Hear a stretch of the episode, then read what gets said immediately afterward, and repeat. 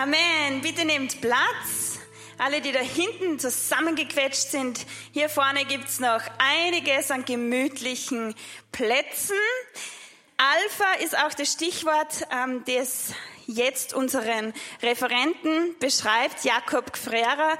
Er ist Geschäftsführer von Alpha Österreich. Er ist verheiratet mit der Maria und sie beide erwarten am Nationalfeiertag ihr kleines Baby. Lieber Jakob, schön, dass du heute bei uns bist und zum Thema Kirche sprichst. Ich weiß, das ist dir seit Jahren ein ganz großes Thema und eine Leidenschaft, die dich begleitet. Wir sind sehr gespannt, was du uns mitgibst, denn ähm, Alpha hat in deinem Leben eine große Rolle gespielt, aber es gibt noch andere Stationen und vielleicht nimmst du uns heute da ein bisschen mit. Danke, Jakob. Danke, liebe Steffi. Vor zwei Wochen äh, habe ich zu Hause bei uns einen Wickeltisch aufgebaut, weil wir ja jetzt ähm, hochschwanger sind. Und unsere Wohnung ist nicht sehr groß. Deshalb gilt folgendes Prinzip maximale Raumnutzung, minimale Verschwendung bei optimaler Ästhetik. Aus diesem Grund hat meine Frau das Anliegen vorgebracht, dass wir in den Wickeltisch bitte Schubladen einbauen.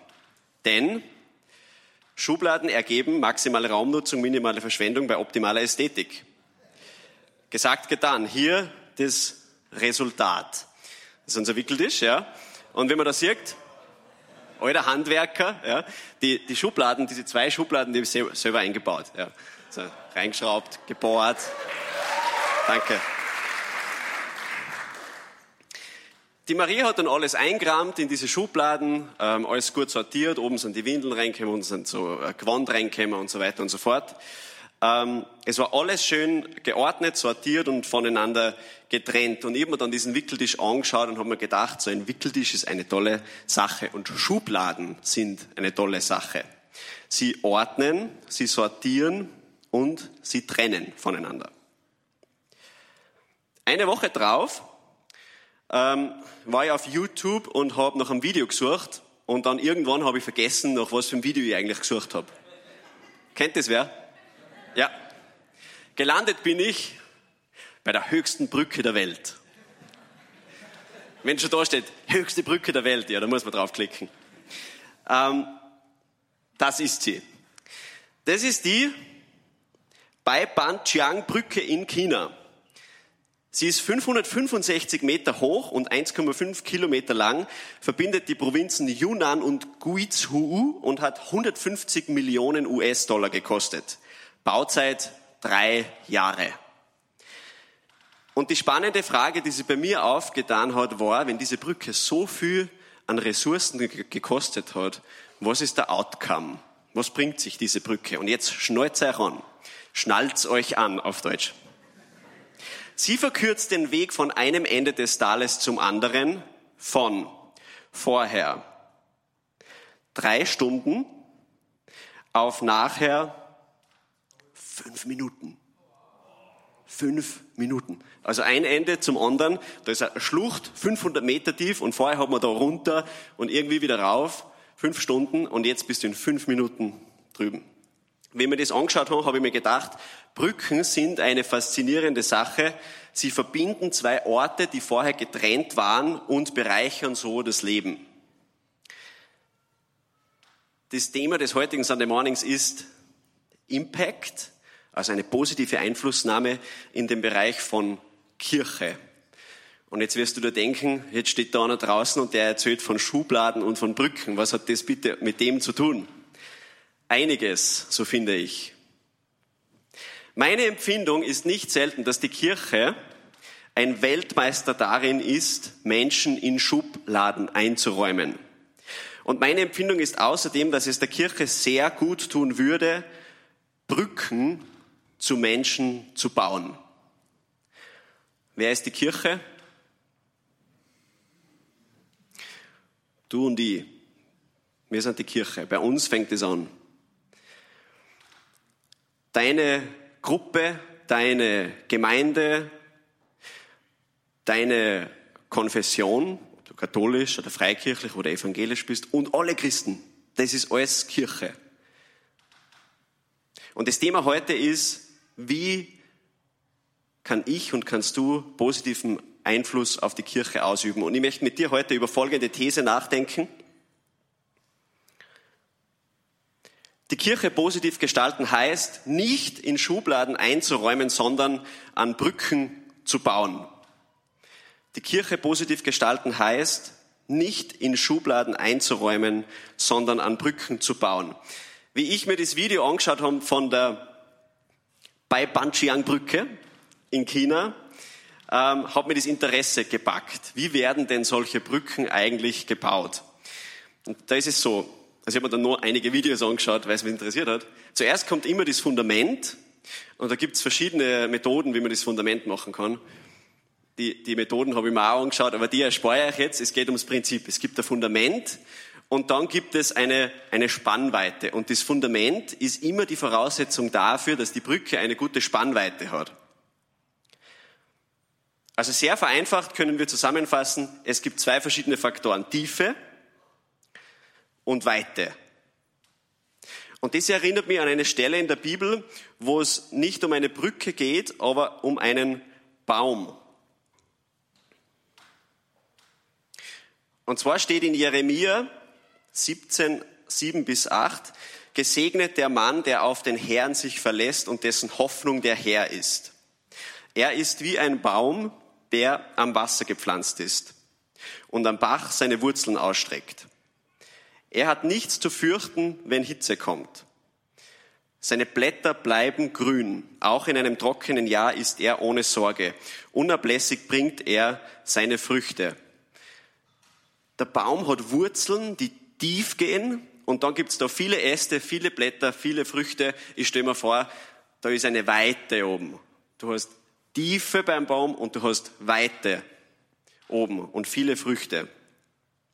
Und ich glaube, das sind zwei entscheidende Eigenschaften, die wir uns mitnehmen können, wenn wir Brückenbauer sein wollen, nämlich Tiefe und Weite. Ein festes Stehen in dem, wer du bist, in deiner Überzeugung, in deinem Glauben, in deiner Spiritualität und ein weites Herz und weite Arme für Menschen, die anders denken. Es braucht die Tiefe und dann kannst du ganz weit sein. Was macht ein Brückenbauer? Ein Brückenbauer vereint, was getrennt ist, durch ein tiefes Fundament und ein weites Herz. Ein Brückenbauer vereint, was getrennt ist, durch ein tiefes Fundament und ein weites Herz. Und in Bezug auf die positive Gestaltung der Kirche Steh fest in dem, wer du bist, aber sei gleichzeitig weit für Andersdenkende. Im Jahre 2015 hat es zwei traurige Momente gegeben in meinem Leben, und zwar mit zweimal von meiner Frau verabschieden müssen am Flughafen. Einmal bin ich ähm, ausgerissen nach Australien für ein halbes Jahr und dann ist die Maria ausgerissen nach Australien für ein halbes Jahr. Ähm, und diese letzten Minuten am Flughafen, wenn man so beieinander steht und vor dem Gate und dann, bevor dann die, die, die Maria da durchgemessen hat, ah, das war so richtig schwer. Und da überlegt man sich natürlich sehr gut, was man sagt. Man sagt da nicht so, ah, schieß weder ein oder was spart ist eigentlich? Oder, ähm, keine Ahnung, wie hat, wie hat Red Bull Salzburg gestern gespielt oder so. Sondern man redet über bedeutende Sachen, über Dinge, die wichtig sind, weil es sind so, so ein bisschen die letzten Worte ich könnte mir vorstellen, dass es Jesus ähnlich gegangen ist, wie er mit seinen Jüngern das letzte Mal zusammengesessen ist, bevor er dann am Karfreitag seinen Leidensweg angetreten hat. Und zwar lesen wir in Johannes 17, dass Jesus betet zum Vater, aber vor den anderen Jüngern, mit denen er zum letzten Mal zusammengesessen ist. Und da heißt's, aber ich bitte nicht nur für diese hier, sondern auch für alle, die durch ihr Wort an mich glauben alle sollen eins sein. Wie du Vater in mir bist und ich in dir bin, sollen auch sie in uns sein, damit die Welt glaubt, dass du mich gesandt hast. Und ich habe ihnen die Herrlichkeit gegeben, die du mir gegeben hast, denn sie sollen eins sein, wie wir eins sind. Ich in ihnen und du in mir. So sollen sie vollendet sein in der Einheit, damit die Welt erkennt, dass du mich gesandt hast und die meinen ebenso geliebt hast wie mich. Ich weiß nicht, wie es dir geht, aber das Wort, das ich am öftesten höre in dieser Stelle ist eins, eins, eins. Es geht immer um Einheit. Und Jesus betet, Sie sollen eins sein, also die Glaubenden, damit die Welt erkennt, dass du, Vater, mich gesandt hast und dass die Welt erkennt, dass sie genauso geliebt sind, wie der Vater den Sohn liebt. Also wenn man davon ausgeht, dass Gott perfekt ist und eine perfekte Liebe für seinen Sohn hat, boah, das ist eine heftige Liebe. Das ist wirklich eine heftige, tiefe, perfekte Liebe. Und mit der Liebe liebt Gott uns. Und die Erkenntnis von den Menschen dieser Welt, die Gott noch nicht kennen, ist daran geknüpft, ob die Kirche eins ist. Also für mich ist dieser Zusammenhang ehrlich gesagt erschütternd. Einheit ist die Voraussetzung dafür, dass Menschen die Liebe Gottes erfahren. Was heißt denn das im Umkehrschluss? Wenn die Kirche uneins ist, dann tun sie Menschen wahnsinnig schwer, dass sie die Liebe Gottes erfahren. Und wieder, ich sprich nicht nur von evangelisch, katholisch, freikirchlich. Ja, das auch. Aber es fängt, es fängt bei uns schon. Es fängt in deiner Familie an. Es fängt in deiner, in deiner Connect Group, in deiner Kleingruppe an. Es fängt da herinnen in der Home Church an. Es fängt in deiner Gemeinde an, in deiner Gemeinschaft. Und dann natürlich in Bezug auf andere Konfessionen, bis hin zu ganz anders denken, bis hin zu Leute, die mit Gott überhaupt nichts am Hut haben oder atheistisch sind oder so. Einheit ist die Voraussetzung dafür, dass Menschen überhaupt die Liebe Gottes erfahren können. Es hat in der Kirchengeschichte viele Versuche gegeben, ähm, einen Konsens zu finden. Ja, von den großen Würdenträgern und Verantwortlichen der Konfessionen hat man sich auf den Tisch zusammengesetzt und hat immer probiert, auf einem Papier hinzuschreiben, das glauben wir, und die anderen haben hingeschrieben, und das glauben wir, und das glauben wir, und das glauben wir. Und es ist irgendwie nie wirklich so ein Konsens rausgekommen. Es war immer so, was ist der kleinste gemeinsame Nenner? Naja, da muss man schon sehr weit runtergehen, was der kleinste gemeinsame Nenner ist. Wenn ich mir Jesus anschaue, dann sehe ich da einen anderen Zugang. Zum Beispiel im Johannes 4.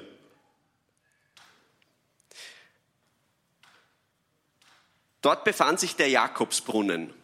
Wir befinden uns außerhalb von Jerusalem. Wir befinden uns in Samarien. Also das ist eigentlich gespaltenes Verhältnis, also Samarien und zum Beispiel eben Jesus. Jesus war müde von der Reise und setzte sich daher an den Brunnen. Es war um die sechste Stunde. Da kam eine samaritische Frau, um Wasser zu schöpfen. Jesus sagte zu ihr, gib mir zu trinken. Seine Jünger waren nämlich an den Ort gegangen, um etwas Essen zu kaufen. Die samaritische Frau sagte zu ihm, wie kannst du als Jude mich, eine Samariterin, um Wasser bitten? Die Juden verkehren nämlich nicht mit den Samaritern. Was sehen wir da? Jesus ist nicht so der Samariterin hin und hat gesagt, schreib mir auf, was du glaubst, und dann schreibe ich auf, was ich glaube, und dann schauen wir, ob wir irgendwo einen kleinsten gemeinsamen Nenner finden, sondern Jesus sagt zu ihr, er spricht sie an, er geht zu ihr hin und sagt, gib mir zu trinken. Und wer die Geschichte kennt, die reden dann weiter und da passiert was Wunderschönes. Da entsteht sowas wie Beziehung, wie Freundschaft. Und Jesus hat im Kopf nicht kleinster gemeinsamer Nenner auf Papier, sondern er hat im Kopf, wie kann ich diese Person jetzt lieben? Wie kann ich diese Person jetzt lieben? Er hat keine Berührungsängste. Er sucht das Gespräch, er sucht den Dialog und die Möglichkeit, andere zu lieben. Man könnte sagen, zusammenfassend, er sucht die Freundschaft. Und das ist ein Schlüssel, wenn es um Einheit geht. Es geht nicht um den Konsens am Papier. Vielleicht irgendwann schafft es irgendwer. Aber es geht vor allem um die Freundschaft. Und darum dieser eine Satz, it's all about friendship, wenn es um die Einheit geht. Es geht um eine Ökumene der Herzen. Und wieder in allen Ebenen. Ganz groß, ja, zwischen Katholiken, evangelisch, freikirchlich. Und ich kann euch sagen, aus eigener Erfahrung, das ist wirklich möglich. Man kann gute und sehr bereichernde Freundschaften haben. Und dann aber im kleineren Setting, in deiner Gemeinde, in deiner Familie, wo auch immer du bist. It's all about friendship. Dein Leben wird wahnsinnig bereichert, wenn du mit Menschen zu tun hast, die außerhalb deiner Bubble sind. Dein Leben bereichert sich unglaublich, wenn du mit Menschen zu tun hast, die außerhalb von deiner Bubble sind. Wir nehmen positiv Einfluss auf die Kirche, indem wir nicht in Schubläden einräumen, sondern an Brücken bauen. Jetzt die Frage, wie wird man ein Brückenbauer? Ein Brückenbauer wird man, indem man beginnt, Brücken zu bauen. Brückenbauer ist kein Studium, wo du zuerst viel theoretisch lernst und dann irgendwann umsetzt. Brückenbauer ist eine Lehre, wo du hingehst und wo du dein Werkzeug in die Hand nimmst und wo du einfach einmal startest und wahrscheinlich Fehler machst. Aber es geht darum, dass du einfach mal startest, Brücken zu bauen. Was kannst du konkret machen? Einige ähm, praktische Dinge aus der Werkzeugkiste eines Brückenbauers im ersten Lehrjahr, ganz am Anfang, ja, im ersten Lehrjahr, aber ich möchte euch ein Gusto geben, dass ihr vielleicht auch die Lehre des Brückenbauers, diesen Karriereweg einschlägt. Nummer eins. Baue das Fremdeln ab. Sage einfach irgendwas. Wirklich, wirklich irgendwas. Das ist oft der Icebreaker und dann geht's los. Ich bin letztens an der Salzach gesessen und wie gesagt, Brückenbauerlehre, erstes Lehrjahr, also ich fühle mich da auch noch nicht immer total wohl. Bin an der Salzach gesessen und habe so auf die Salzach geschaut, wie sie vorbeigerunnen ist. Dahinter die Festung und die Sonne hat schön reingestreut. Es war wirklich schöner Herbsttag. Dann kommt eine Frau, kommt so her und setzt sie neben mich auf die Bank. Und das ist eh immer schon der erste Impuls, den man, den man sich denkt, ist dann, pff, muss das jetzt sein? Das ist eigentlich meine Bank. Warum muss ich die jetzt da her sitzen?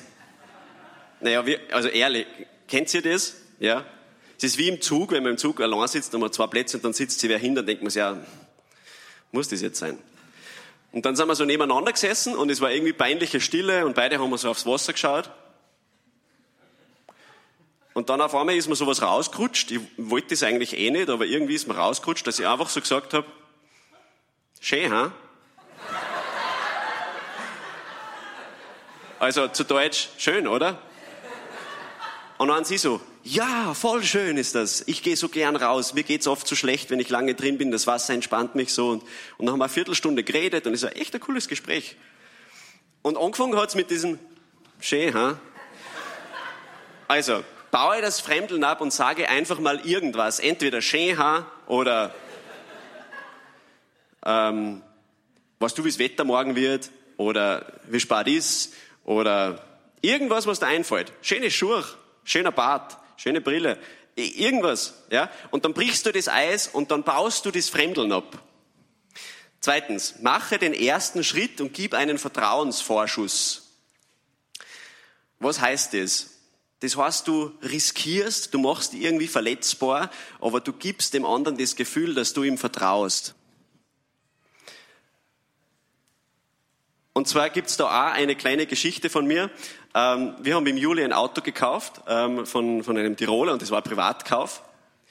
Und dann ist es immer so ein gegenseitiges Abtasten. Ja, wie tun wir jetzt?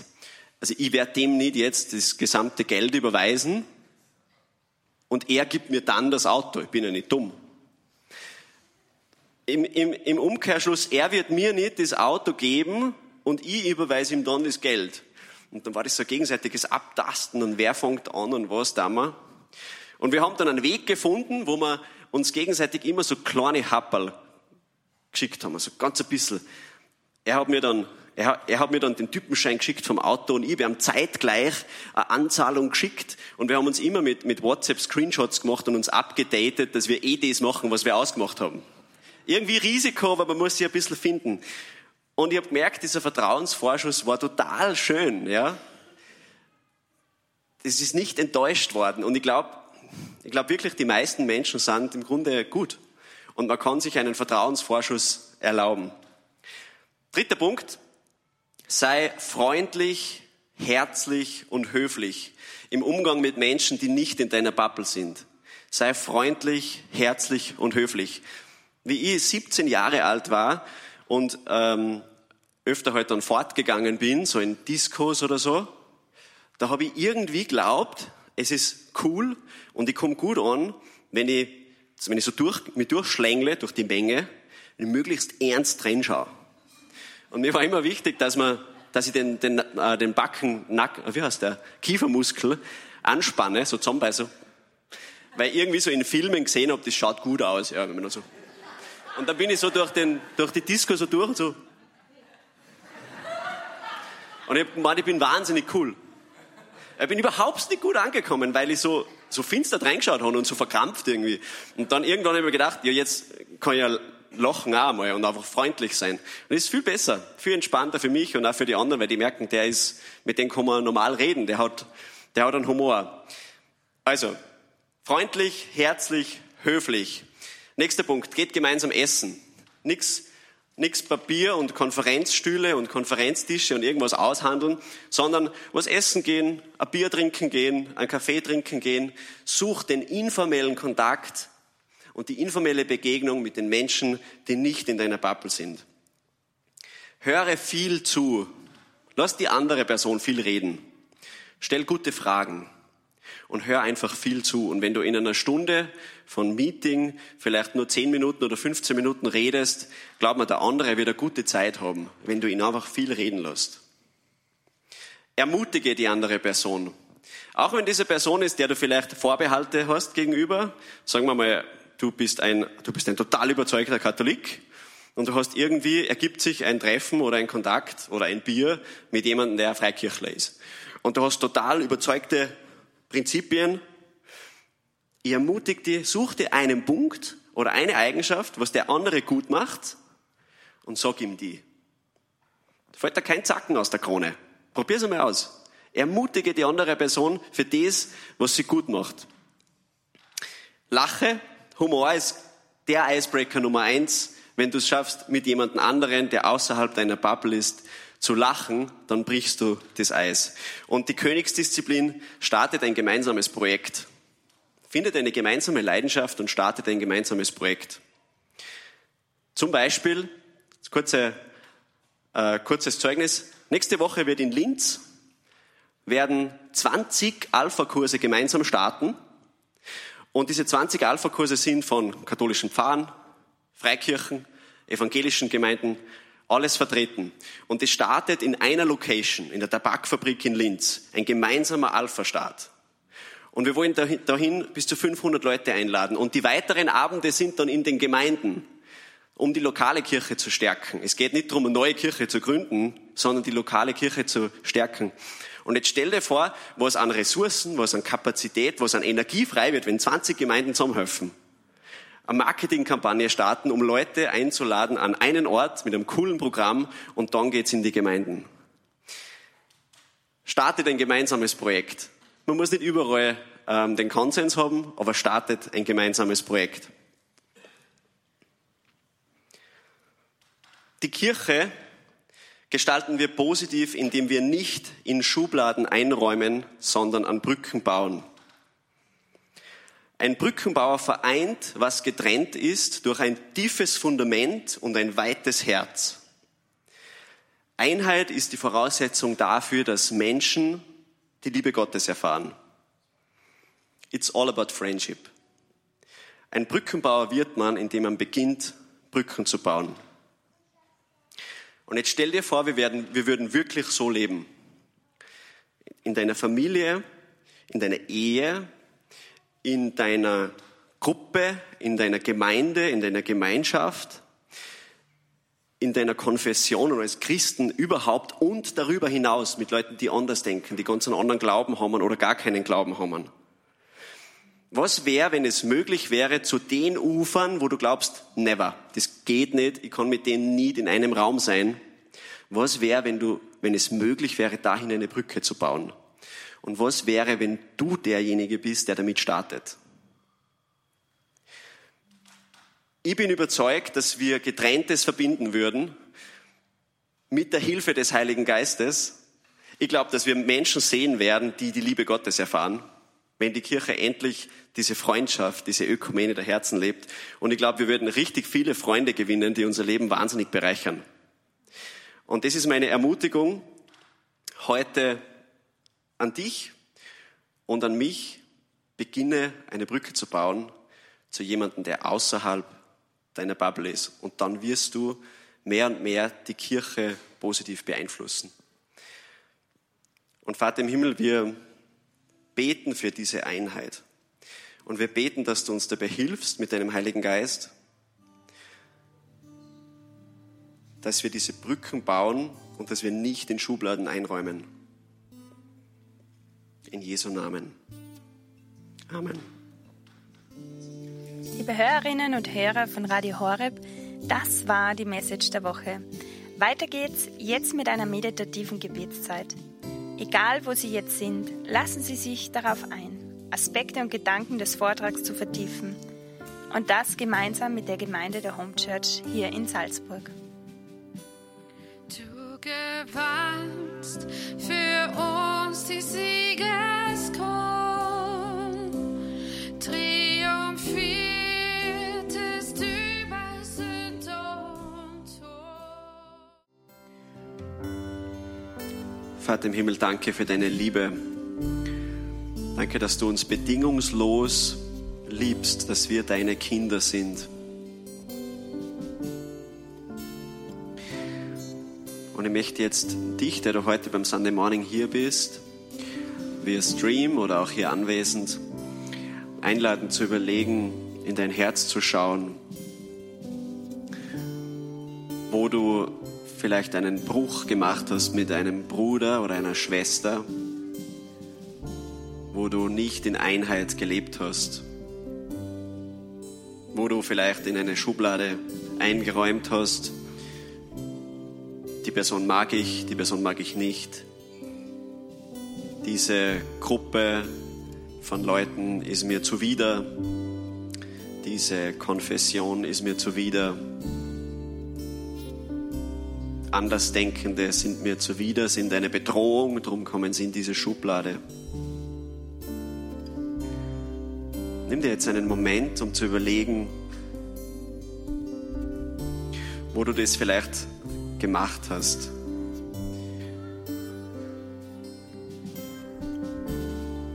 Und sei dir bewusst, dass Gott, Vater, dich mit einem liebenden und wohlwollenden Blick jetzt anschaut, nicht verurteilend. Komm, Heiliger Geist, und zeig mir, wo ich geurteilt habe, wo ich in Schubläden eingeräumt habe wohin ich eine Brücke bauen kann. Komm, Heiliger Geist.